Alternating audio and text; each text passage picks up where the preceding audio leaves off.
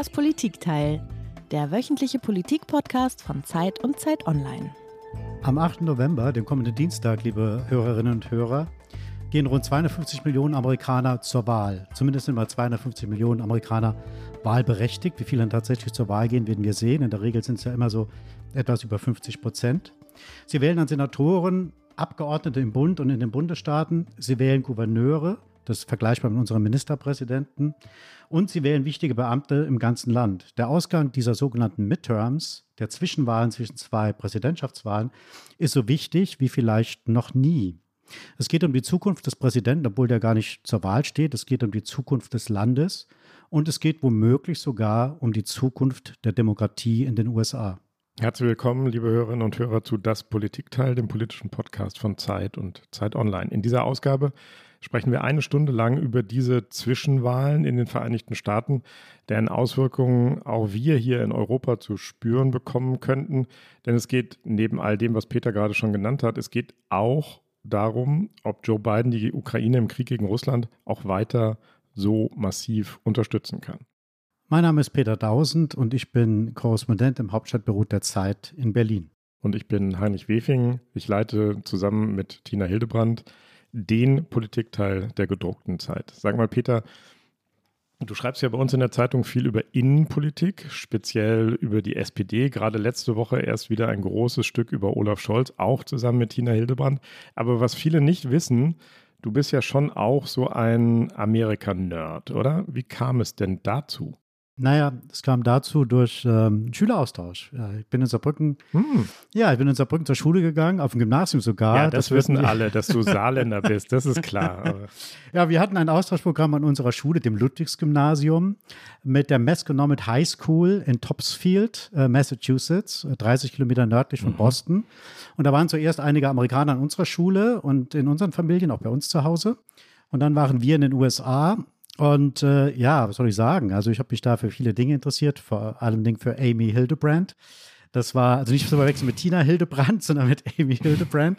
Das war so eine Initialzündung für mein Interesse an den USA.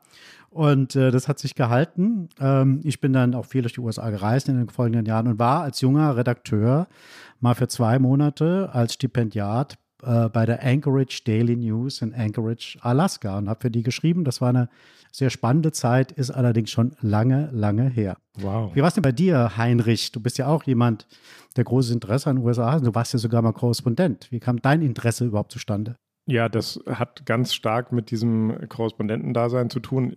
Genau, ich war mal drei Jahre lang Korrespondent in Kalifornien sogar. Das war die Zeit, als Zeitungen damals die FAZ noch viel Geld hatten und sich äh, sogar mehrere Korrespondenten an der amerikanischen Westküste geleistet haben. Ich habe nördlich von San Francisco gewohnt, in einem kleinen Ort, dessen Hauptstraße hieß tatsächlich Paradise Drive und ähm, das traf es eigentlich irgendwie so ganz gut. Und seitdem bin ich das Land nicht mehr losgeworden, nicht nur Kalifornien, sondern alles andere. Und ich versuche auch regelmäßig hinzufahren. Wir beide schreiben ja auch gelegentlich drüber, Peter, aber wir beide haben einen Nachteil. Das ist ganz klar. Wir sitzen hier in Berlin, heute beide in Berlin. Wir sind aber nicht selbst in den USA. Wir können nicht hören, spüren, fühlen, mitkriegen so richtig, wie dieses Amerika im November 2022 so drauf ist. Nein, deshalb haben wir uns ja jemanden eingeladen, äh, die hören, spüren und fühlen kann, was gerade los ist. Es ist nämlich unsere aktuelle Korrespondentin in den USA und sie ist ja selbst eine erfahrene Podcasterin mit ihrem Podcast Okay America. Viele werden sie kennen. Und wir freuen uns sehr, dass wir Sie heute für unseren Podcast, für das Politikteil äh, ausleihen dürfen. Willkommen, Rika Havertz. Hallo, schön, dass ich hier sein darf. Ich freue mich. Super, dass du da bist, Rike. Wie alle Gäste hast du uns auch was mitgebracht, ein Geräusch nämlich. Hören wir mal rein. Texas under Beto O'Rourke wouldn't be Texas anymore. Hm, Beto, Texas. Rike, warum hast du das mitgebracht? Das habe ich mitgebracht, weil ich war gerade in Texas unterwegs und da wird halt sehr viel Wahlwerbung natürlich gespielt, im Radio, im Fernsehen. Ich bin sehr viel Auto gefahren, weil man das in Texas machen muss. Äh, Züge gibt es da nicht. Und dann wird im Radio eben fast jede Stunde von jedem Kandidaten, von jeder Kandidatin ein Wahlwerbespot eingespielt. Und das ist einer von der republikanischen Seite, die sagen, wie schlimm äh, Beto, wie sie ihn aussprechen, Beto O'Rourke ist. Beto O'Rourke ist der demokratische Kandidat um das Gouverneursamt, heißt aber eigentlich Beto, also eigentlich mit einem harten T Und das werden natürlich auch seine Anhänger genauso aussprechen. Ich war bei ihm auf einer Wahlveranstaltung. Da wurde gerufen Beto, Beto. Also da war man ganz energetisch, aber die Republikaner machen daraus eher so ein fast, ähm, ich möchte sagen, norddeutsches. Ich bin ja norddeutsche äh, Beto, ein sehr weiches Doppel-D und ähm, versuchen damit natürlich seine Schwäche zu unterstreichen. Ja, wer nachlesen will, was Rike in dieser Woche oder in diesen Tagen in Texas erlebt hat, der kann das in der neuen Zeit. Da hat so eine große Reportage geschrieben. Ab Donnerstag ist die ja käuflich zu erwerben, soweit der Werbeblock. Texas ist ja so eine Art Mikrokosmos. Äh, man kann dort viel beobachten, dort spiegelt sich vieles von dem, was diese Midterms äh, so spannend macht. Aber bevor wir da im Detail einsteigen, wollen wir doch zuerst mal ein paar Basics noch klären, äh, Rike. Was sind diese Midterms eigentlich genau? Wer steht alles zur Wahl?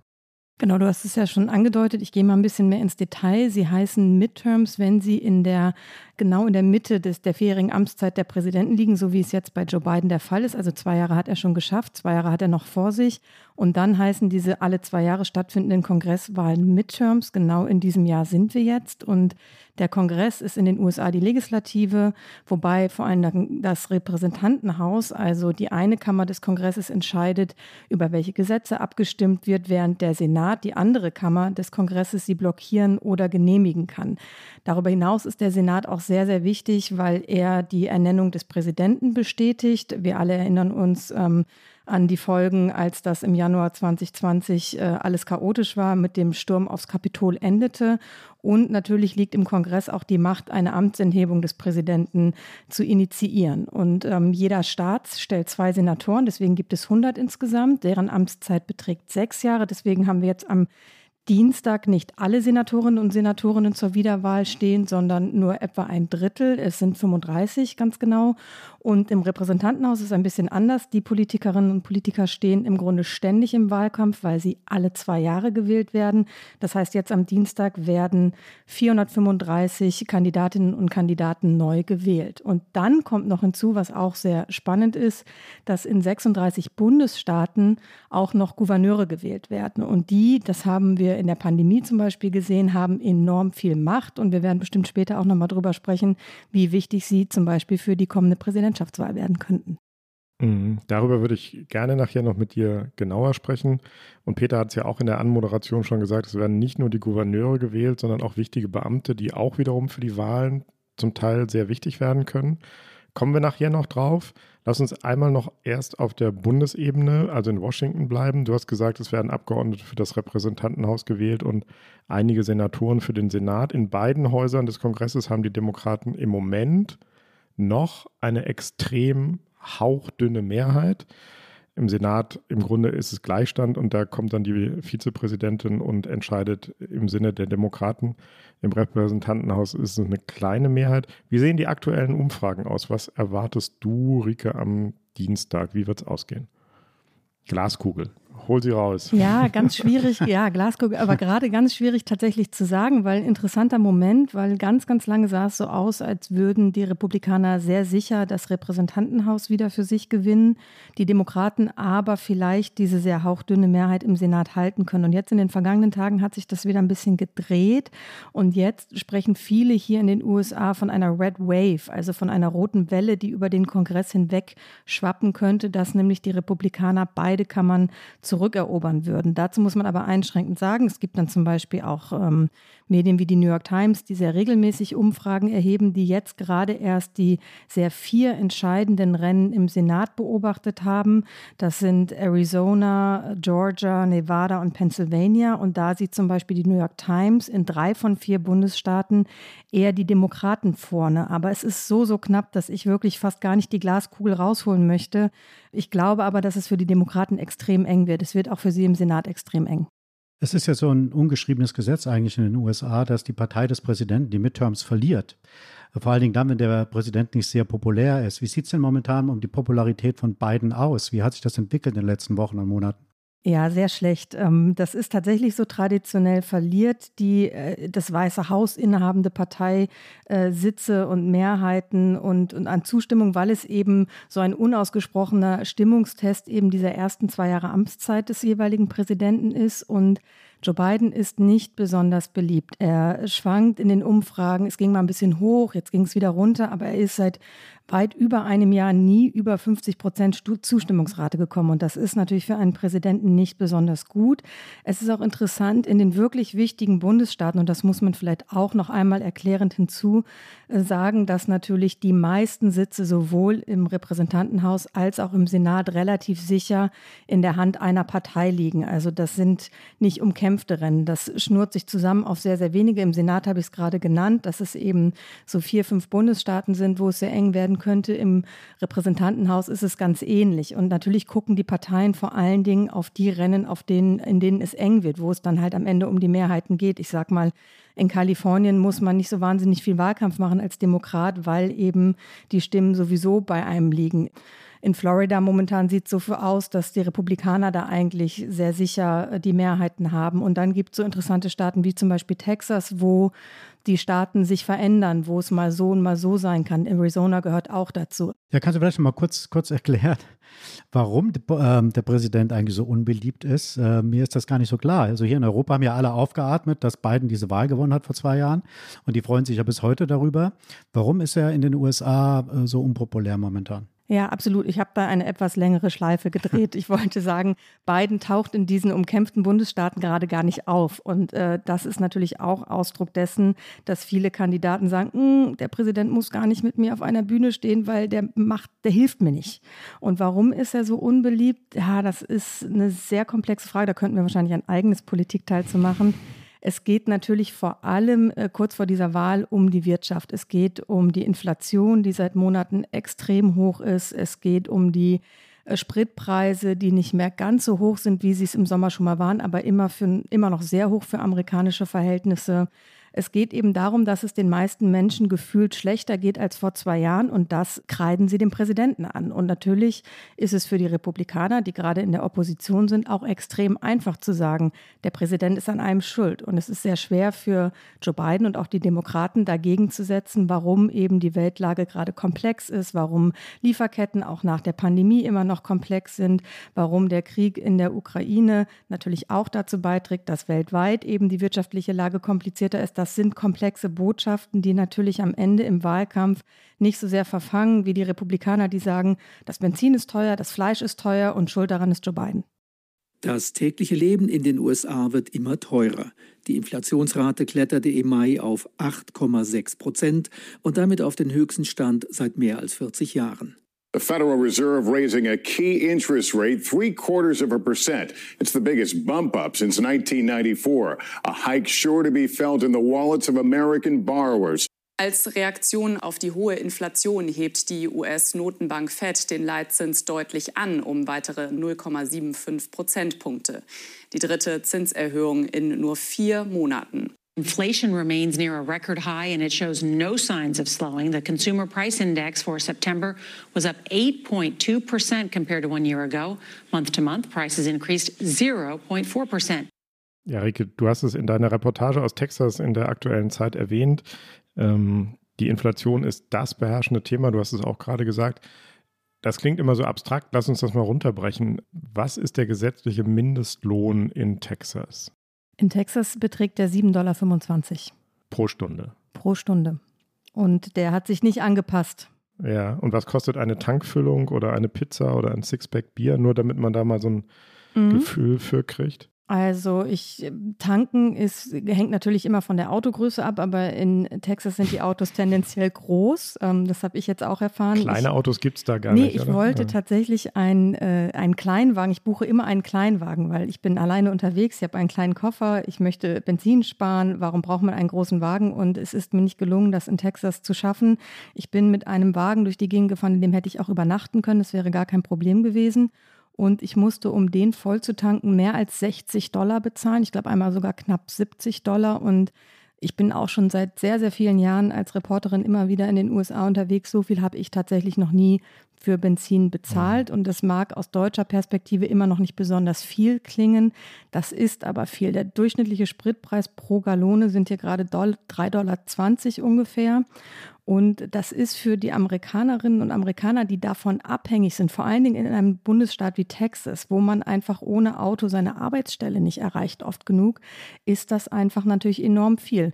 Eine Pizza kostet in Houston so um die 15 Dollar im Schnitt. Und ähm, was natürlich für die meisten Menschen aber so alltagsmäßig relevant ist, ist zum Beispiel ein Beispiel, ein Dutzend Eier kostet mittlerweile 4 Dollar. Und das war natürlich irgendwann mal, und das ist noch nicht so lange her, hat ein Dutzend Eier 2,50 Dollar gekostet. Hm. Die amerikanische Zentralbank hat jetzt die Zinsen ein paar Mal schon erhöht und die Inflation geht ja in den USA auch ein bisschen zurück. Ist das denn etwas, was die Leute schon spüren? Ist ja bei uns in Europa auch noch mal ein gutes Stück höher als in den USA und bei uns steigt sie, in den USA geht sie gerade runter. Ist das etwas, was in den letzten Tagen vor den Wahlen beiden noch mal ein bisschen Auftrieb geben könnte? Sie versuchen das natürlich, die Demokraten. Also Biden zum Beispiel versucht es mit dem Benzinpreis, der im Sommer zwischenzeitlich bei über 5 Dollar lag. Und wenn man jetzt von 3,20 Dollar spricht, könnte man ja sagen, Mensch, da hat der Präsident, da hat die Regierung was getan, um das eben in den Griff zu kriegen aber so ganz den Wind kriegen die Demokraten damit nicht mehr. Und ähm, also ich zum Beispiel ganz persönlich spüre es auch nicht, dass das etwas bringt, äh, was die FED da macht. Und äh, Washington ist nochmal eine ganz eigene Welt, eine eigene Blase. Hier kriegt man im Grunde genommen keine Pizza unter 22 Dollar und ich rede von Margarita. Also das ist nochmal eine ganz andere Welt. Aber ich habe das Gefühl, ich haus hier raus, wirklich permanent. Und ähm, insofern spüre ich es jetzt auch nicht so. Und ähm, ich bin aber natürlich in der privilegierten Lage, dass äh, ich mir die Dinge leisten kann. Und die Menschen, die ich teilweise eben in Texas gesprochen habe oder die man auch überall sonst im Land spricht, wenn man unterwegs ist, die merken das eben effektiv noch nicht. Hm. Und für viele geht es halt nicht nur darum, was kostet die Pizza und das Bier oder das Benzin, sondern die müssen ihr Haus finanzieren und die Hypothekenzinsen steigen dann eben immer sofort, wenn die FED halt die Zinsen erhöht. Rike, im Sommer sah es einen Moment so aus, als hätten die Demokraten ein anderes Thema gefunden, das gut für sie zu sein schien. Äh, und für einen Moment sah es so aus, als könnten sie die Midtimes vielleicht doch noch drehen. Das oberste Gericht der USA hat ein umstrittenes Grundsatzurteil gefällt. Der mehrheitlich konservativ besetzte Supreme Court kippte das landesweite Recht auf Abtreibung. In a six to three decision written by Justice Samuel Alito, the court has ruled that states can decide whether abortion should be legal or illegal. Ja, Rika Heinrich hat es eben angesprochen. Es gab nach diesem Urteil einen richtigen Boost für die äh, Demokraten. Vor allen Dingen viele Frauen, die sich eigentlich auch zu den Republikanern bekennen, sind zu den Demokraten übergelaufen. Jetzt scheint es ja so, dass, das, dass, das, dass sie wieder zurücklaufen. Mhm. Warum ist das so? Warum hat sich diese, diese Empörung über das Urteil nicht länger halten können als jetzt nur ein paar Tage oder wenige Wochen? Ich nenne das immer das Kurzzeitgedächtnis von Wählerinnen und Wählern. Ich glaube tatsächlich, dass dieses Supreme Court-Urteil, wenn man es jetzt mal zynisch ausspricht, für die Demokraten ein paar Wochen zu früh kam. Es war eben im Sommer und die Republikaner, das war der große Erfolg für die Konservativen, auf den sie jahrzehntelang hingearbeitet haben und dachten eigentlich, das wäre ihr großer Erfolg. Und dann haben wir eben diese sehr große Mobilisierungswelle unter den Demokraten erlebt, wahnsinnige Proteste. Es gab ähm, eine Abstimmung über ein sehr restriktives Abtreibungsrecht Abtreibungsrecht in Kansas, extrem konservativer Staat, die verloren gegangen ist aus Sicht der Konservativen. Also wo die Mehrheit der Bürger entschieden hat, nein, wir wollen das so nicht, weil eben eine Mehrheit der Bürger am Land eigentlich auch sagt, hey, wir sind schon für das Recht auf Abtreibung in einem gewissen Maße und nicht für so etwas Restriktives, wie es äh, einige Stimmen der Konservativen wollen. Aber nach und nach ist das Thema halt aus den Schlagzeilen verschwunden und ähm, es ist dann eben für viele, obwohl es ein emotionales Thema ist, glaube ich, keins, was in der Lebenswirklichkeit so eine Rolle spielt, wie eben die Frage,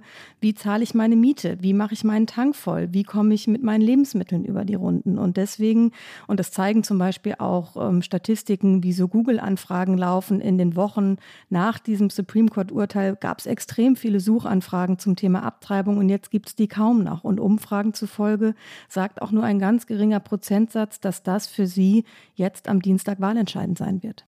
Hm. Du guckst halt auch einfach jeden Tag in deinen Geldbeutel, wenn du irgendwas bezahlen musst und merkst, wenn die Preise durch die Decke gehen. Noch ein anderes Thema. In vielen amerikanischen Großstädten steigen die Verbrechensraten. Es gibt ähm, weit verbreiteten offenen Drogenhandel. Und in sehr vielen Städten auch immer mehr Homeless People, Obdachlose. Welche Rolle spielt das in den letzten Tagen vor den Midterms? Das versuchen vor allen Dingen die Republikaner für sich zu instrumentalisieren. Es ist ein traditionelles konservatives Thema immer schon gewesen. Und was ihnen hilft, ist, dass es de facto so ist, dass zum Beispiel die Mordrate im Land tatsächlich gestiegen ist. Und zwar deutlich mhm. ähm, gegenüber drei oder vier Jahren zuvor. Sie ist immer noch sehr viel niedriger als zum Beispiel in den 90ern, als es in den USA ja extrem war mit der Kriminalität. Aber das ist natürlich auch wieder Kurzzeitgedächtnis. Die Menschen können sich nicht mehr daran erinnern, wie es vielleicht in den 90ern waren. Sie können sich aber daran erinnern, wie es vor drei oder vier Jahren war. Und die gefühlte Sicherheit ist geringer geworden im Land. Und auch hier wieder Problem für die Demokraten, sage ich mal aus dieser Perspektive gesehen, ist, dass alle diese Themen natürlich komplexe Erklärungen haben. Es gibt zum Beispiel gar nicht unbedingt die sehr guten Statistiken, weil das FBI gerade seine Methodik verändert hat und deswegen ganz viele Behörden ihre Daten gar nicht übermittelt haben. Aber wie vermittelst du das im Wahlkampf? Und die Republikaner sagen, Gewalt in den Städten ist ein Riesenproblem, Drogen ein Riesenproblem. Und wo kommen die Drogen her? Natürlich aus, der, äh, aus, aus, dem, aus dem Süden ähm, über die Grenze von Mexiko ins Land gebracht. Und das liegt natürlich auch an der verfehlten Einwanderungspolitik von Joe Biden. Und dann kommen kriminelle Menschenhändler und vor allen Dingen Drogendealer, die Fentanyl, das ist ein Riesenproblem in den USA. Also diese sehr potente synthetische Droge, die einfach sehr, sehr viele Opfer fordert, weil sie so hoch dosiert ist, dass die meisten gar nicht damit umgehen können. Und das sind natürlich wieder sehr gute Schlagworte für die Republikaner. Und einige Zahlen geben ihnen recht. Interessanterweise versuchen jetzt auch in den letzten Tagen einige demokratische Kandidaten noch ihre Position zu, wie es hier immer heißt, Law Enforcement, also zu sagen, wir sind total dafür, die Polizei zu stärken und wir sind tough on crime, auch so ein Schlagwort im Wahlkampf. Also wir sind äh, strikt gegenüber Gewaltverbrechen. Also sie versuchen das nochmal umzukehren und zu sagen, hier ist unser Abstimmungsverhalten, was dieses Thema angeht. Und die Republikaner profitieren so ein bisschen in ihrer Basis davon, dass sich dort viele gemerkt gesagt haben, dass es diesen Slogan gab nach den äh, Black Lives Matter Protesten, Defund the Police. Also hört auf, die Polizei mit Geldern zuzuschütten. Wir brauchen die Gelder anderweitig. Und natürlich hat ein Großteil der Demokraten niemals gesagt, die Polizeibehörden oder Strafverfolgungsbehörden sollen nicht mehr finanziert werden. Aber das bleibt halt hängen.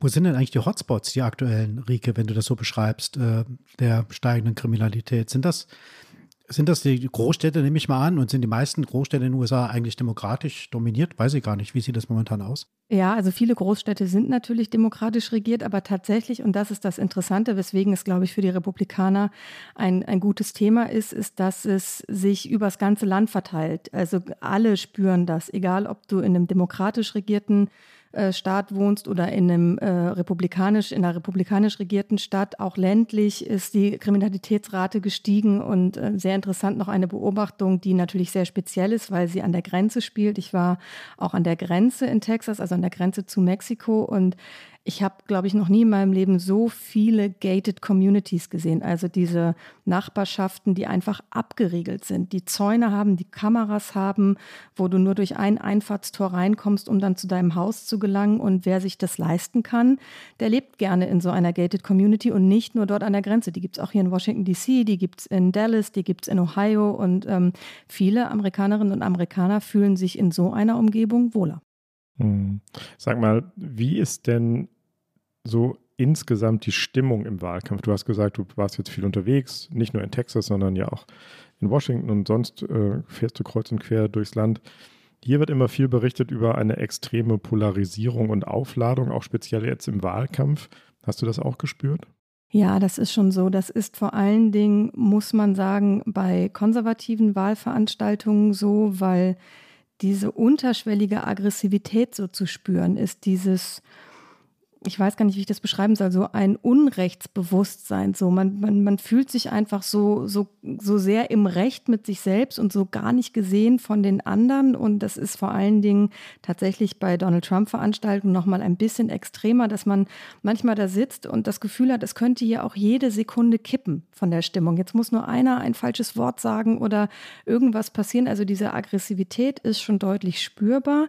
Auf demokratischer Seite ist das nicht so. Da sind die Stimmungen eher so dass man motivierend, energetisch sein will. Aber natürlich ist auch die Linke der Rechten gegenüber unversöhnlich. Also beide Seiten sind sich gegenüber extrem unversöhnlich und ich kann, glaube ich, überhaupt gar kein Thema mehr identifizieren, wo ich sagen würde, da kann man einfach mal drüber streiten und dann geht man auseinander und sagt, man ist nicht einer Meinung, aber das ist okay. Es ist eigentlich bei jedem Thema so, dass du sagst, entscheide dich für eine Seite und die andere Seite ist die falsche. Und deswegen ist das schon sehr, sehr spürbar hier. Ja, die Spaltung des Landes war ja eigentlich auch das ganz große Thema im Wahlkampf 2020, als dann Trump nicht mehr gewählt wurde, sondern Biden. Ähm, wenn du das so beschreibst, da hört sich das für mich fast so an, als hätte sich da gar nichts verändert. Das ja das genauso wie vor zwei Jahren oder, oder eher sogar vielleicht noch schlimmer geworden. Wie, wie ist deine Wahrnehmung, wenn du das direkt vergleichst, diese beiden Wahlkämpfe jetzt?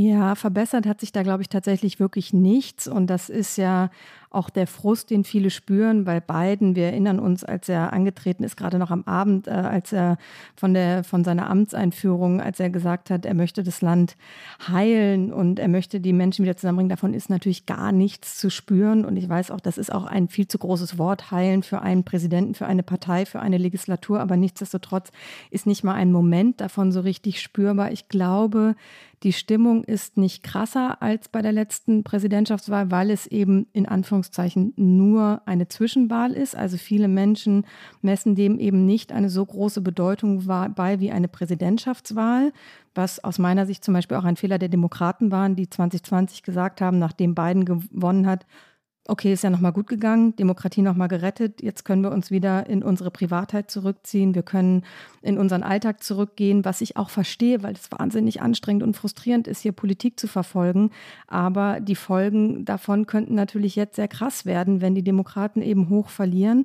Und das wird auch potenziell Folgen haben für 2024. Insofern ist natürlich diese nicht ganz so angespannte Stimmung vor diesen Wahlen auch durchaus gefährlich, auf eine andere Art und Weise als nur zu befürchten, dass es vielleicht zu Krawallen kommt nach der Wahl. House Speaker Nancy Pelosi's 82-year-old husband is recovering after a vicious beating by an intruder armed with a hammer. Paul Pelosi, der Ehemann der demokratischen US-Spitzenpolitikerin Nancy Pelosi, ist bei einem Einbruch attackiert und mit einem Hammer schwer verletzt worden. Die Polizei hat keine Zweifel, dass der Anschlag ihr galt. Der Einbrecher wurde festgenommen, ein Anhänger von Ex-Präsident Trump, der im Internet Antisemitismus und Verschwörungstheorien verbreitete. Rike, was wissen wir über den Anschlag auf den Ehemann von Nancy Pelosi in San Francisco? War das ein mehr oder weniger verrückter Einzeltäter oder spiegelt sich da auch etwas von dem Hass und der tiefen Abneigung beider Parteien gegeneinander?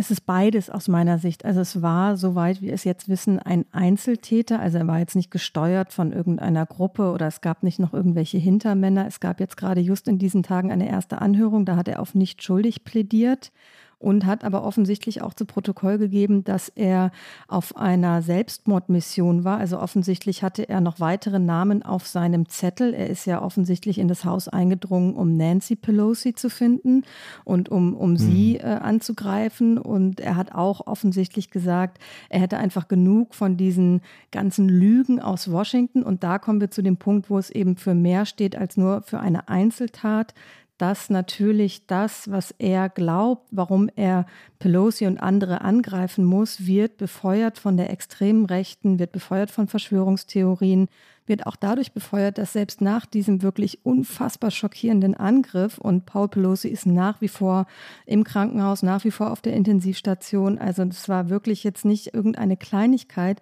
dass selbst etablierte republikanische Politiker sich damit schwer tun, sich angemessen davon zu distanzieren. Sie drücken zwar ihr Mitgefühl aus und alles, aber dann wird gleich wieder versucht, das irgendwie so zu drehen, dass es doch in die eigene Erzählung passt. Und äh, Trump war jetzt wieder auf irgendeinem Kon konservativen Nachrichtensender und hat was von sich gegeben, von wegen, da wäre gar nicht von außen jemand eingedrungen, sondern von innen wäre das äh, Glas, das Fensterglas zerschlagen worden und deswegen hätte da eher jemand raus wollen. Also Paul Pelosi war im Bett, er hat geschlafen, es war 2 Uhr nachts San Francisco-Zeit. Aber diese Lügen werden trotzdem. Und er ist 82 Jahre alt. Ne? Und er ist 82 Jahre alt, genau. Ja. Und trotzdem werden eben in gewissen Foren, aber es ist, geht eben über diese Foren hinaus. Es ist einfach in, in rechten Kreisen der Mainstream, dass so etwas als durchaus äh, nicht verurteilungswürdig wahrgenommen wird. Und natürlich werden Menschen wie dieser Angreifer dadurch bestärkt und auch bestätigt. Und er fühlt sich dann natürlich auch im Recht, so einen Plan durchzusetzen.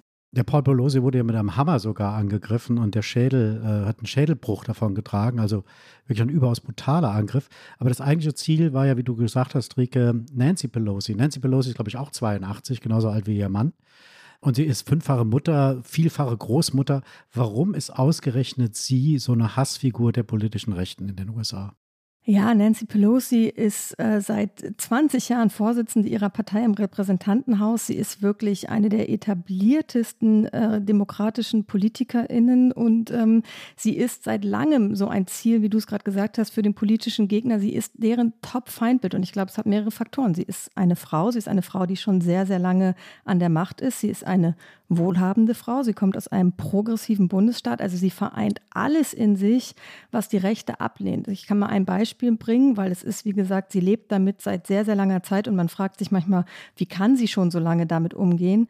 2006, als sie kurz davor stand, die erste weibliche Sprecherin des Repräsentantenhauses zu werden, da haben die Republikaner eine Parodie über sie gedreht oder auch über die Demokraten an sich, in der ein böses demokratisches Imperium unter der Führung von Darth Nancy dargestellt wurde. Also Darth Vader, aber es war Darth Nancy. Und das ist jetzt eins der harmloseren Beispiele. Und sie hat das über die Jahre hinweg eigentlich immer so ein bisschen mit so einem Schulterzucken abgetan. Die ist auch echt eine taffe Frau ähm, und hat immer gesagt, das ist im Grunde genommen eine Anerkennung, weil wenn ich nicht effektiv wäre in meiner Arbeit, dann wäre ich nicht Ziel von solchen Angriffen. Aber ich glaube, dass sie auch jetzt, und so hat sie das auch in einem Statement gesagt, dass ihre ganze Familie traumatisiert ist. Und natürlich macht das allen Angst, die hier politisch arbeiten, weil die Bedrohungslage hat einfach eindeutig, das belegen auch Zahlen, zugenommen. Und vor allen Dingen zugenommen, seit Donald Trump Präsident war.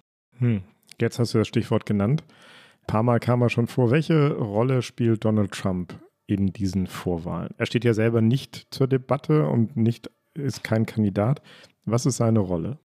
Seine Rolle ist eine große, weil er natürlich auch will, dass er eine große Rolle spielt. Er ist unglaublich viel unterwegs. Er macht wahnsinnig viele von seinen Rallyes. Allein jetzt, äh, kurz in den Tagen vor den Wahlen, habe ich, glaube ich, drei oder vier E-Mails bekommen mit unterschiedlichen Auftritten, die er quer durchs Land noch absolviert. Und er ist für die äh, MAGA-Republikaner, also für die Make America Great Again-Republikaner, ist er nach wie vor der Heilsbringer? Ist er die Figur, die Amerika retten kann, die Amerika befreien kann? Deswegen möchten sie, dass er auch unbedingt noch einmal antritt und er kokettiert damit seit Monaten. Es gibt immer wieder Gerüchte. Jetzt wird er verkünden, dass er 2024 nochmal antritt. Und natürlich steht er momentan nicht auf dem Wahlzettel, aber er hat wahnsinnig vielen Kandidatinnen und Kandidaten seine Unterstützung zugesagt und dieses Endorsement, wie es im Englischen heißt, ist für viele wahnsinnig wichtig. Auf der anderen Seite gibt es eben auch etwas gemäßigtere Republikaner und ich glaube, Mitch McConnell, der Minderheitenführer im Senat, der eher Establishment ist bei den Republikanern,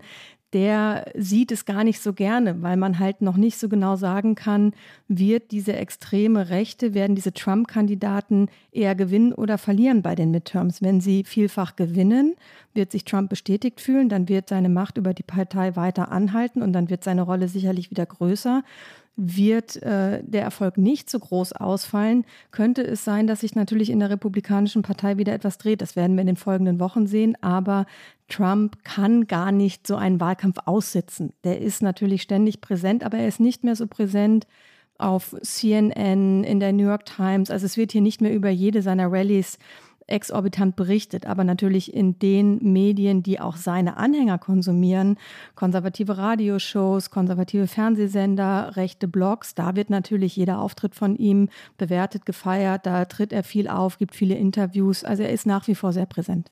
Wenn man diese Vorwahl nochmal anschaut, also die, bei den Republikanern, da haben ja viele Trump-Anhänger sich durchsetzen müssen oder konkurriert mit gemäßigten, konservativen, gemäßigten Republikanern. Wenn man einen Strich drunter macht, wer hat sich denn da mehr durchgesetzt? Die Trump-Leute oder die doch eher gemäßigten? Bei den äh, 500 plus Rennen ist das super, super schwer zu sagen. Ähm, das hat teilweise auch wirklich dann sehr viel mit individueller Qualität von Kandidaten zu tun gehabt. Aber es gibt auf jeden Fall äh, mehr als 200 republikanische Kandidaten, die antreten, die zum Beispiel die Lüge von der gestohlenen Wahl verbreiten. Also die, so wie Trump sagen, ähm, Joe Biden hat nicht rechtmäßig diese Präsidentschaftswahl gewonnen. Und das ist natürlich Ausdruck davon, dass seine Anhänger sich schon auch in der, in der Fläche durchaus durchgesetzt haben. Und jetzt muss man halt gucken, wie sie sich dann gegen die Demokraten schlagen. Es gab so eine interessante Entwicklung, dass Demokraten teilweise in einzelnen Rennen versucht haben, tatsächlich diese extremen rechten Kandidaten zu pushen, weil sie gehofft haben, dass dann in der eigentlichen Wahl ihre Kandidaten Kandidaten bessere Chancen haben gegen eben diese ganz extremen Stimmen. Ist aber natürlich auch ein unsicheres Geschäft, so eine Wette. Mhm, ziemlich riskant. Rike, jetzt lass uns mal einen Schritt weitergehen und überlegen, was könnte der Ausgang dieser Wahl bedeuten. Du hast es gesagt, es wird eine rote Welle vorhergesagt. Also rot ist die Farbe der Republikaner. Sie könnten eines der beiden Häuser des Kongresses zurückgewinnen, womöglich sogar beide, also Senat und Repräsentantenhaus. Wie könnte dann überhaupt noch regiert werden in Washington? Ja, im Grunde leider gar nicht. Das muss man sagen.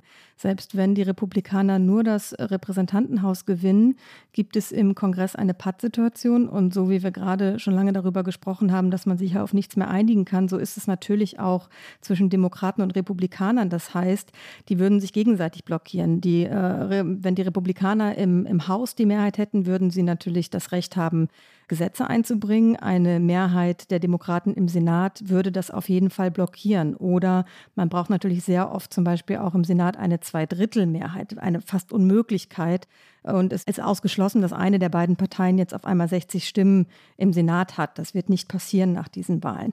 Wenn beide Kammern an die Republikaner gehen, haben sie da natürlich sehr viel Macht und können versuchen, sehr viel durchzusetzen. Dann können sie sagen, hier ist unser Gesetz, das wir einbringen. Der Senat versucht es durchzubringen, aber auch da brauchen die Republikaner wieder eine Zweidrittelmehrheit ganz oft. Und am Ende liegt ein Gesetz immer beim Präsidenten. Und natürlich könnte Joe Biden dann jederzeit sein Vetorecht einsetzen, um zu sagen, dieses Gesetz Gesetz unterschreibe ich nicht. Umgekehrt, alles, was Joe Biden von seiner Agenda noch durchsetzen will in den verbleibenden zwei Jahren, wird nicht mehr möglich sein, weil er die Mehrheiten im Kongress nicht mehr hat, was auch erklärt, warum er gerade zu Beginn seiner Präsidentschaft so krass versucht hat, aufs Tempo zu drücken, weil natürlich allen bewusst war, bei diesen Zwischenwahlen könnten diese demokratischen Mehrheiten kippen. Aber Stillstand ist natürlich vor allen Dingen für die Menschen im Land und wir haben anfangs darüber gesprochen, wie viele Sorgen sich viele Menschen hier machen, vor allen Dingen einfach um wirklich um die Existenz. Es gibt einfach wahnsinnig viele Menschen in diesem Land, die Existenzsorgen haben, weil die soziale Sicherung anders funktioniert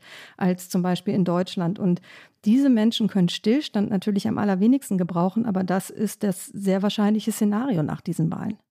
Aber wenn ich dich jetzt richtig verstanden hatte, Rike, können die Republikaner auch nicht, wenn sie jetzt beide Häuser, selbst dann, wenn sie beide Häuser gewinnen sollten, sie können nicht Dinge zurückdrehen, die Biden beschlossen hat. Also ich denke jetzt beispielsweise an das milliardenschwere Investitionsprogramm in die Infrastruktur der USA, dass man das einfach zurückdrehen, abwickeln kann. Das ist nicht möglich, weil es entweder ein Veto gibt oder die Zweidrittelmehrheit nicht da ist. Oder, oder wie ist das? Genau, und das ist ja ein Gesetz. Also Gesetze zurückzudrehen ist wahnsinnig äh, aufwendig. Anders ist es zum Beispiel mit diesen Executive Orders, also mit präsidialen Verordnungen. Und das ist zum Beispiel eine Handhabe, die Biden noch hätte. Der könnte sagen, ähm, ich habe jetzt keine Mehrheiten mehr, aber ich bringe etwas durch per präsidialer Verordnung. Aber die können, sobald sich die Macht ändert, wieder gewechselt werden. Beispiel, Trump ist per präsidialer Verordnung aus dem Pariser Klimaabkommen ausgestiegen. Das Erste, was Biden gemacht hat, als er im Amt war, war wieder einzutreten auftreten. Also diese Executive Orders, das ist im Grunde genommen so ein bisschen ähm, Spielgeld auf einem Monopoly-Spielbrett, weil es jederzeit sich wieder drehen kann. Aber Gesetze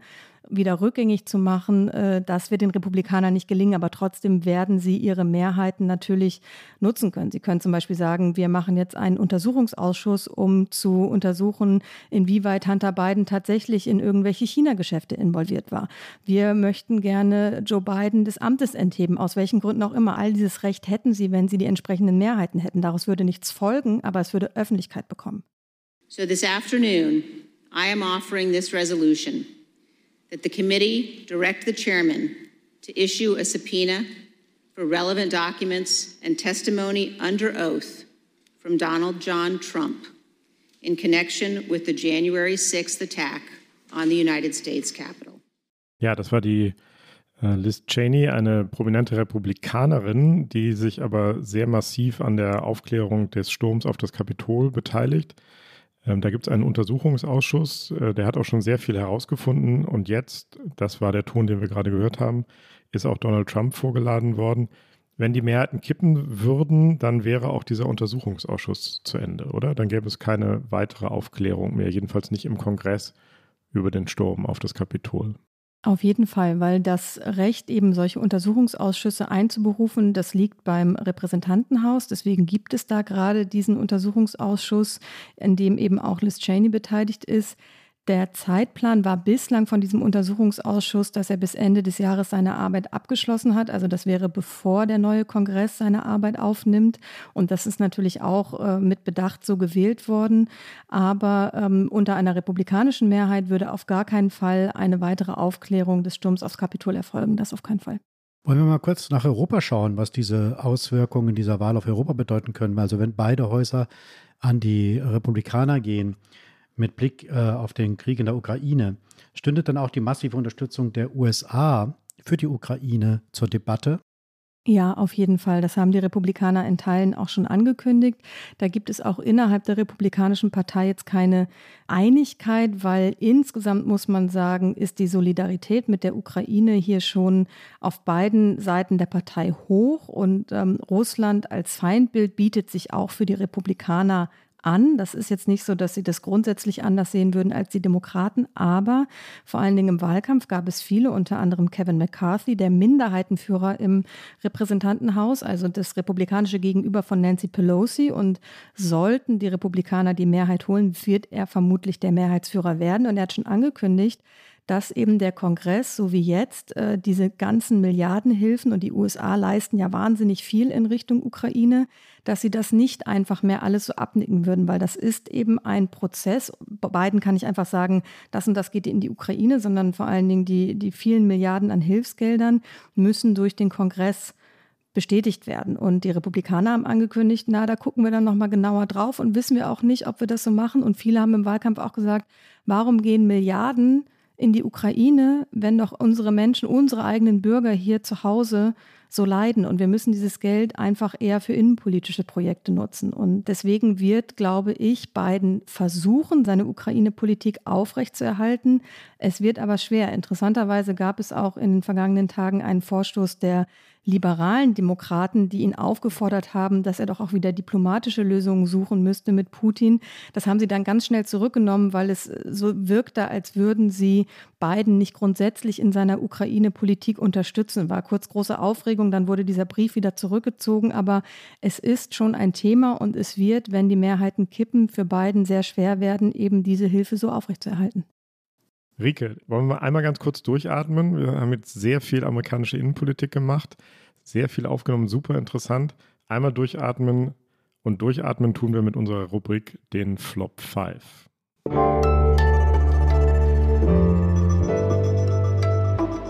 Die Flop 5. Du kennst die Rubrik vielleicht auch schon, Rike. Fünf Schlagworte, Phrasen, Aussagen, die du nicht mehr hören kannst zum amerikanischen Wahlkampf oder zur Demokratie in Amerika insgesamt. Was ist dein erster Flop? Rika, do you have a minute? Kann ich nicht mehr hören, wird mir nämlich jeden Tag ungefähr 15 Mal in mein E-Mail-Postfach so reingespült und ähm, ich soll dann eine Minute haben, um doch noch kurz 5 Dollar, 15 Dollar, 20 Dollar zu spenden für die eine oder andere Seite. Flop Nummer zwei.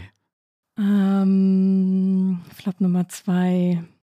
Polls are uncertain ist sehr viel dran, aber die Unsicherheit von Umfragen ähm, seit der vorletzten Präsidentschaftswahl wissen wir das, glaube ich, alle und ähm, kann ich auch nicht mehr hören. Hast du noch einen dritten? Was kannst du noch nicht mehr hören? Genau. Äh, ja, ähm, vielleicht noch einen lustigen. Äh, ich kann leider nicht mehr hören, obwohl es so ein gutes Lied ist. Äh, Phil Collins in the Air Tonight, weil es sehr, sehr gerne auf Trump-Rallies äh, gespielt wird, wenn man zwei Stunden darauf wartet, dass er endlich kommt. Auch auf demokratischer Seite leider ähm, nicht so wahnsinnig gut die Musikauswahl. Ja, Sie sollten vielleicht besser Stones spielen. Ne? You can't always get what you want wäre, glaube ich, ein sehr schönes Lied für ja. die. Äh, äh, früher auch äh, im, im, Präsidentschaftswahlkampf 2020 wurde bei Trump sehr oft von NSYNC, von dieser Boyband, Bye Bye Bye gespielt, wo ich dachte, vielleicht auch nicht so ganz passend, aber gut. Okay, das kannst du alles nicht mehr hören. Äh, hast du noch einen vierten Flop? Noch einen vierten Flop. Ähm, Ah, äh, gar keine Aussage, aber vielleicht tatsächlich eine Person, Stacey Abrams. Wir haben gar nicht über sie gesprochen. Sie ist äh, schwarze Politikerin in Georgia. Sie hat im Grunde Joe Biden die Präsidentschaftswahl auf dem Silbertablett serviert, weil er hat Georgia gewonnen 2020 und auch beide Senatssitze gingen an Georgia. Jetzt kandidiert sie selbst als Gouverneurin und liegt wahnsinnig zurück in den Umfragen. Ich glaube nicht, dass sie gewinnen wird. Und ähm, eine erstaunliche Entwicklung von einer Frau, die als äh, auch große Hoffnungsträgerin bei den Demokraten galt. Hm. Jetzt musst du einen Satz sagen, woran liegt das? Warum performt sie so schlecht? Ja, wenn Sie das wüssten. Es gibt unterschiedliche äh, Aussagen. Eine davon ist, die im Jahr 2022 auch immer noch krass ist, dass äh, eine schwarze Frau nicht wählbar ist. Hm. Das wäre eigentlich auch ein Flop, ne? Das ist ein fünfter Flop, oder? Stimmt. Auf jeden Nehmen wir Fall. das als fünften Flop? Das ist der fünfte Flop. ja, okay. Ist gut. Okay, dann gehen wir weiter. Rieke, Heinrich hat es in seiner Anmoderation gesagt, es werden ja nicht nur Politiker in Washington am 8. November gewählt, sondern auch ganz viele in den Bundesstaaten. Ich äh, glaube, es sind 39 Gouverneure, die insgesamt. 36, wenn ich dich da 36, korrigieren darf. 36, genau. 36, ja, sehr gern, du bist ja vor Ort. 36 Gouverneure, die gewählt werden sollen. Und viele der sogenannten Secretary of State, die sind so etwas wie, weiß nicht, so eine Form von eine Mischung aus Innenminister und oberster Wahlkontrolleur. Die schauen, die müssen nämlich den, den Wahlergebnissen am Endeffekt zustellen. In Texas ist es ja auch sehr spannend, das Rennen um den, um den Gouverneursposten. Wer tritt denn da gegen wen an überhaupt? In Texas tritt an äh, Greg Abbott, der momentane äh, Gouverneur, Republikaner, gegen den eingangs schon erwähnten Beto mit hartem T. O'Rourke von den Demokraten. Und Beto. Beto. ich habe es leider auch immer so im Ohr. Ich, ich sage innerlich auch mehr Beto als Beto. Spricht sich auch besser. Ja, für uns schon, ne? Ja. Für Saarländer schon, oder? Auf jeden Fall. Entschuldige, ich bin keine Saarländerin, da muss ich kurz Ich einhaken. aber. Nee, nee, aber für Schleswig-Holsteiner auch. Äh. Niedersächsen. Niedersächsin, okay. Beto. Beto. Ja, und, also äh, Beto. Bet Beto ist äh, Demokrat. Einige kennen ihn vielleicht, weil er auch schon mal Präsidentschaftskandidat werden wollte für die Demokraten. Aus dem Rennen ist er aber dann ausgestiegen und er hat, ich bin mal pessimistisch, ich glaube nicht, dass er es schafft, aber er hat auf jeden Fall Abbott sehr viel Konkurrenz gemacht und die Umfragen sind sehr eng beieinander und das in Texas, was einfach jahrzehntelang republikanisch dominiert war. Die Bushs kommen aus Texas, also die Bush-Dynastie kommt aus Texas. Äh, Der, das Gouverneursamt war seit den 90er Jahren nicht mehr in demokratischer Hand. Also das wäre eine ziemliche Sensation. Es ist aber vor allen Dingen Ausdruck davon, dass sich eben die Demografien verändern. Texas hat zum Beispiel äh, Städte wie Houston, die zu den diversesten des Landes gehören. Das heißt, es ist nicht mehr einfach so, dass man sagen kann, der eine Staat ist rot, rot für Republikaner und der andere Staat ist blau für Demokraten, sondern es gibt Jetzt Purple States werden sie hier genannt. Also ihnen wurde eine Farbe zugewiesen, lila, was heißt, sie könnten sich in die oder die Richtung entwickeln. Texas entwickelt sich zu einem Purple State. Arizona zum Beispiel ganz nah dran ist so einer. Und da ist zum Beispiel auch das Rennen um das Gouverneursamt extrem spannend, um den Secretary of State, den du gerade angesprochen hast. Zum Beispiel, um nochmal ganz kurz bei Texas zu bleiben, Abbott zum Beispiel hat ein extrem restriktives Wahlrecht in Texas umgesetzt, also mit der republikanischen Mehrheit. Und dann hat er es unterschrieben, was eben den Zugang zu Wahlen erschweren soll. Und dahinter steht natürlich das Kalkül der Republikaner. Wir wollen uns unsere Macht erhalten und sichern, auch wenn wir vielleicht nicht Wahlen gewinnen. Also wir wollen zum Beispiel versuchen, eher demokratisch wählende Menschen vom Wählen ab zu halten, indem wir Briefwahl schwerer machen, indem wir die Wege zu Wahlbezirken weitermachen, was eben Leute, die schlechter verdienen, benachteiligt. Ähm, wir schaffen Abstimmungszettelboxen. Oh Gott, wie heißt das auf Deutsch? Das ist das Problem, wenn man so lange in den Wahlurne, USA ist. äh. Wahlurnen, danke. Ähm, die schaffen wir zum Beispiel ab. Und also es gibt ganz viele, ja, ich, auch bei OK America mache ich gerne so komische Denglisch-Phrasen. es tut mir leid. Und das sieht man in Texas, ist das schon umgesetzt und viele andere Staaten versuchen das. Und ähm, genau, vielleicht gucken wir mal nach Arizona, weil da äh, könnte es richtig krass werden. Werbung. Ich bin Dr. Falk Stierkart und leite ein medizinisches Versorgungszentrum in Erlangen. Der Job als niedergelassener Arzt ist nicht unattraktiv, aber er scheitert oft schon an der Wurzel. Wenn unser Studiensystem nicht darauf ausgelegt ist, genug Ärzte in guter Qualität auszubilden, wie soll die medizinische Versorgung in Mittelfranken dann gedeckt sein? Die besondere Nähe der niedergelassenen Haus- und Fachärzte ist in Gefahr. Was die Gesundheitspolitik jetzt dringend ändern muss, erfahren Sie auf rettetdiepraxen.de. Die Wahlen für die Gouverneure und diese State Secretaries, Peter hat sie gerade genannt, ähm, Mischung aus Innenminister und obersten Wahlprüfern, sind total wichtig, auch im Blick auf die anstehende Präsidentschaftswahl 2024. Kannst du mal erklären, warum das so wichtig ist? Das mache ich sehr gerne. Jeder Staat, der eben wählt für die Präsidentschaft, da muss das Wahlergebnis äh, ratifiziert werden. Also es muss bestätigt werden. Und diese Bestätigung über Wahlergebnisse, die liegt in den meisten Bundesstaaten. Ein kurzer Nebensatz jeder Bundesstaat in den USA funktioniert anders, also es ist nirgendwo ganz gleich, aber in der Regel entscheiden eben die Secretary of State, stehen diesen Wahlen vor, müssen diese Wahlen bestätigen. Und die Secretary of State arbeitet natürlich auch sehr eng mit Gouverneuren zusammen. Wenn man jetzt einen Gouverneur hat, zum Beispiel, ich nehme mal Arizona, wo Carrie Lake, eine Trumpistin, gute Chancen hat, Gouverneurin zu werden und sie macht Wahlkampf mit, ich hätte das Wahlergebnis 2020 nicht anerkannt. Der, der für Secretary of State kandidiert, Mark Fincham, sagt genau das Gleiche. Und wenn man dann so eine Führung in einem Bundesstaat hat, wo der eine zum Beispiel sagt, ich erkenne das Wahlergebnis nicht an, äh, als Secretary of State oder dann eine Gouverneurin sagt, ich unterschreibe das auch gar nicht, was auch immer mir hier vorgelegt wird, dann ist das natürlich eine absolute Gefährdung für die Demokratie. Und wir haben zum Beispiel in Arizona wurde das Wahlergebnis 2020, ich glaube, gefühlt fünfmal nachgezählt. Unter anderem, einige werden sich erinnern, von sogenannten Cyber Ninjas. Es war eine Agentur, die von den Republikanern nochmal beauftragt wurde, ähm, dass die nochmal nachzählen wurde. Es wurde überhaupt nichts gefunden. Aber selbst wenn nichts gefunden wird, wenn ich dann einen Secretary of State habe, der sagt, ich zweifle aber trotzdem noch daran, ist das ein Problem. Und es kann auch passieren, dass zum Beispiel nächsten Dienstag, wenn es sehr eng wird, zum Beispiel für Carrie Lake, dass sie sagt, ich akzeptiere erstmal gar nichts, bis ich nicht selbst kontrolliert habe, ob es hier nicht zu irgendwelchen Unstimmigkeiten gekommen ist. Und das kann also jetzt bei der Wahl relevant werden, aber noch sehr viel relevanter, wenn die Bundesstaaten das Ergebnis einer Präsidentschaftswahl Richtung Washington melden sollen und sich Bundesstaaten verweigern, weil sie sagen, es war etwas unstimmig. Ja, unsere Kollegin Anna Sauerbrei hat ja neulich ein Stück darüber geschrieben, wie man eine Wahl gewinnt in den USA, die man verloren hat. Äh, und das Interessante und auch diese Rolle der State Secretaries äh, beschrieben. Und das Interessante ist ja, das kommt aus dem Text von, von Anna hervor, steht da drin, von den 87 Republikanern, die sich um diesen Job äh, jetzt bewerben, sind 57 Election Deniers, also Leute, die gesagt haben, die Wahl 2020 war gestohlen.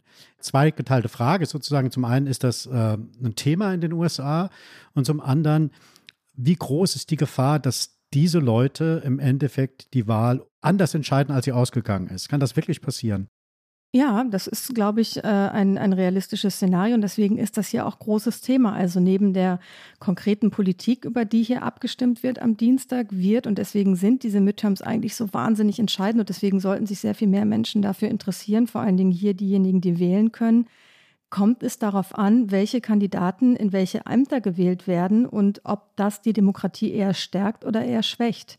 Und je mehr Menschen, die eben äh, die Wahl von Joe Biden, die legitime Wahl von Joe Biden nicht anerkennen, ins Amt gehoben werden, auch weil sie damit genau Wahlkampf gemacht haben und natürlich sich dann auch dem weiter verpflichtet fühlen, desto größer ist natürlich die Gefahr, dass äh, die, die extreme Rechte versucht, die Institutionen so weit zu unterwandern, dass sie sich schon darauf vorbereitet, dass wenn sie 2024 mit welchem Kandidaten auch immer die Wahl womöglich verliert gegen einen Demokraten, Mechanismen in der Hand hat, um das zumindest anzufechten. Und selbst wenn am Ende das alles nicht funktioniert, was natürlich das Überbordende ist, dass bei den Bürgern das Vertrauen in Wahlen immer mehr zurückgeht, je mehr und je häufiger wiederholt wird, dass Wahlen nicht mehr vertraut werden darf, dass man das alles anzweifelt. Wie oft habe ich schon von Menschen hier gehört, ja, ja, ich weiß ja, es haben irgendwelche toten Leute abgestimmt, ohne jegliche Belege, aber das wird dann halt so weitergetragen. Und da liegt natürlich eine grundsätzliche Gefahr für die USA.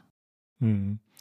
Welche Sicherungssysteme gibt es denn dann noch? Du sagst, es wird angefochten dann vor irgendwelchen Gerichten, aber wir haben es vorhin im Zusammenhang mit dem Abtreibungsurteil gehört. Der Supreme Court, das oberste Gericht, ist auch extrem ideologisch und sehr eindeutig konservativ besetzt. Was gibt es noch an Sicherungssystemen? die Gerichte wären eigentlich was in der grundsätzlichen Idee der Vereinigten Staaten, aber du hast es gesagt, nicht nur der Supreme Court, auch viele andere Gerichte auf Bundesebene sind mittlerweile konservativ in der Mehrheit besetzt. Es gibt den sogenannten Electoral Count Act. Das ist ein Gesetz aus dem Jahr 1887 und der regelt, wie der Kongress eben die Wahl, die Wählerstimmen, wie das Electoral College ausgezählt wird bei einer Präsidentschaftswahl. Und nach dem Sturm aufs Kapitol, nach diesem Chaos, sind beide Parteien zu dem Schluss gekommen, wir müssen eigentlich dieses Gesetz reformieren, um unsere Wahlen tatsächlich sicherer zu machen. Also jetzt komplett unideologisch, um Unsicherheiten aus diesem Prozess rauszunehmen, weil dieses Gesetz sehr viele Unklarheiten hat. Es ist von 1887, es wurde im Grunde genommen nie wieder angefasst und es gibt tatsächlich sowohl im Haus als auch im Senat Gesetzesinitiativen, die wurden jetzt monatelang relativ unter Ausschluss der Öffentlichkeit erarbeitet, um das sicherer zu machen. Und Experten, so lese ich, ich kann es auch tatsächlich nur so wiedergeben, wie es hier tatsächlich äh, juristische Experten sagen, sehen tatsächlich, dass beide Parteien sich vielleicht noch bevor der neue Kongress im Januar seine Arbeit aufnimmt, auf Reformen einigen könnte und sie verabschieden könnte. Und das würde grundsätzlich die Wahlen etwas sicherer machen, weil es Unsicherheiten nehmen würde. Das hilft aber natürlich nicht gegen Menschen in Bundesstaaten, die in ein Amt gehoben werden, in dem sie Entscheidungsgewalt haben. Also in den USA war immer sehr stolz auf dieses äh, Checks and Balances, also dieses etwas komplizierte System, das eine Machtbalance herstellen soll zwischen den einzelnen Akteuren dort. Ist dieses noch im Gleichgewicht? Wenn ich dies so höre, hat man das Gefühl, das kippt alles irgendwie und alles ist vollkommen labil und es könnte morgen oder übermorgen passieren, also ich meine jetzt sozusagen metaphorisch gesprochen, morgen oder übermorgen, dass die Demokratie in den USA wirklich massiv beschädigt werden, sogar kippen kann. Ist das, ist das ein zu dystopisches, zu negatives Bild oder ist das doch möglich aus deiner Sicht? Ich glaube, dass das möglich ist. Ich gehöre immer zu den Optimisten äh, und, und ich möchte gerne auch optimistisch sein und möchte sagen, dass dieses Land schon Darauf werden wir dich gleich festnageln, Rike.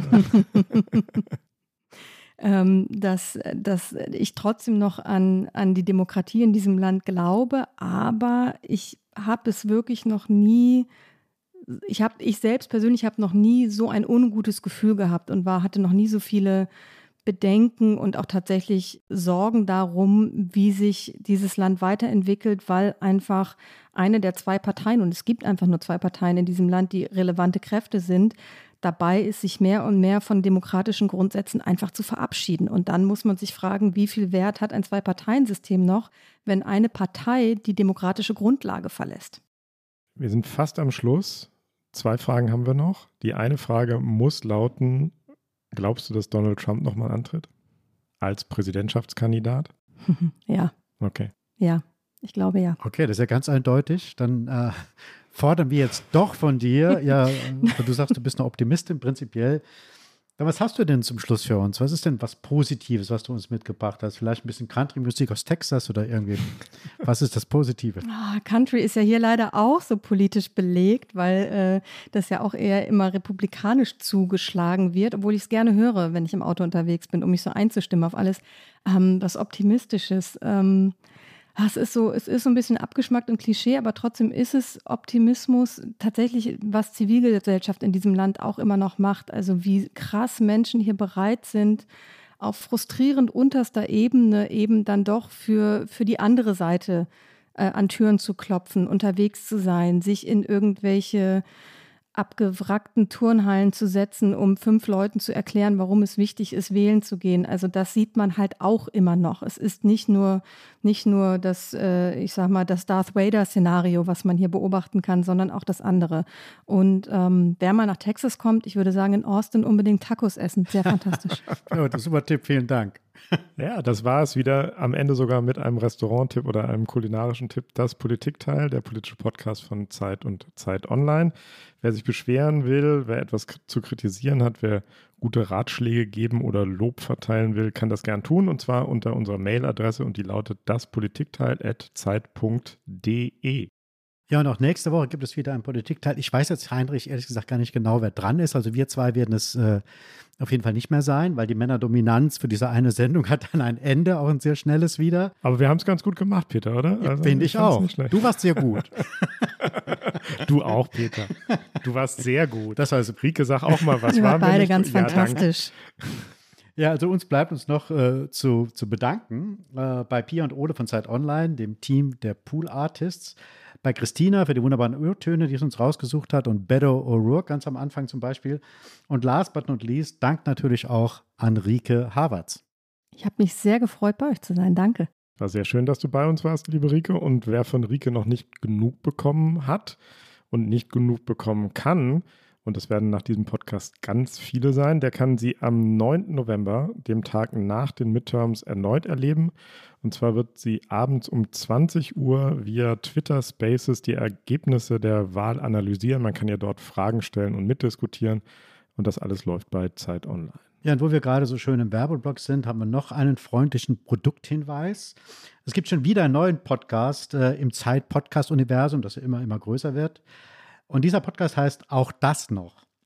Und in jeder Episode geht es um eine Krise unserer Tage, wie zum Beispiel Klima, Ernährung, das Artensterben oder die Energie. Und es geht natürlich auch darum, wie diese Krisen miteinander interpendieren, wie sie abhängig voneinander sind und sich verstärken. Und warum man noch nicht verzweifeln muss, trotz all dieser Krisen. Darum soll es auch gehen. Moderiert wird dieser freundliche Krisenpodcast, sowas ist mit Sicherheit ein Alleinstellungsmerkmal in der Szene, von Petra Pinsler, der Redakteurin, unserer Kollegin hier im Politikressort in Berlin, und von Stefan Schmidt, dem Wissenschaftsredakteur von der Zeit in Hamburg. Und ich würde sagen, muss auch das noch, auch das noch sein oder auch noch sein? Ich glaube schon. Äh, und wir hören auf jeden Fall mal rein und ich würde Ihnen dringend empfehlen, das auch zu tun. Und wir hören uns hoffentlich bald wieder in der nächsten Woche, wer auch immer moderieren wird. Das werden wir hören und sehen. Bis dann. Tschüss. Auch das noch. Alles klar. Danke und ciao.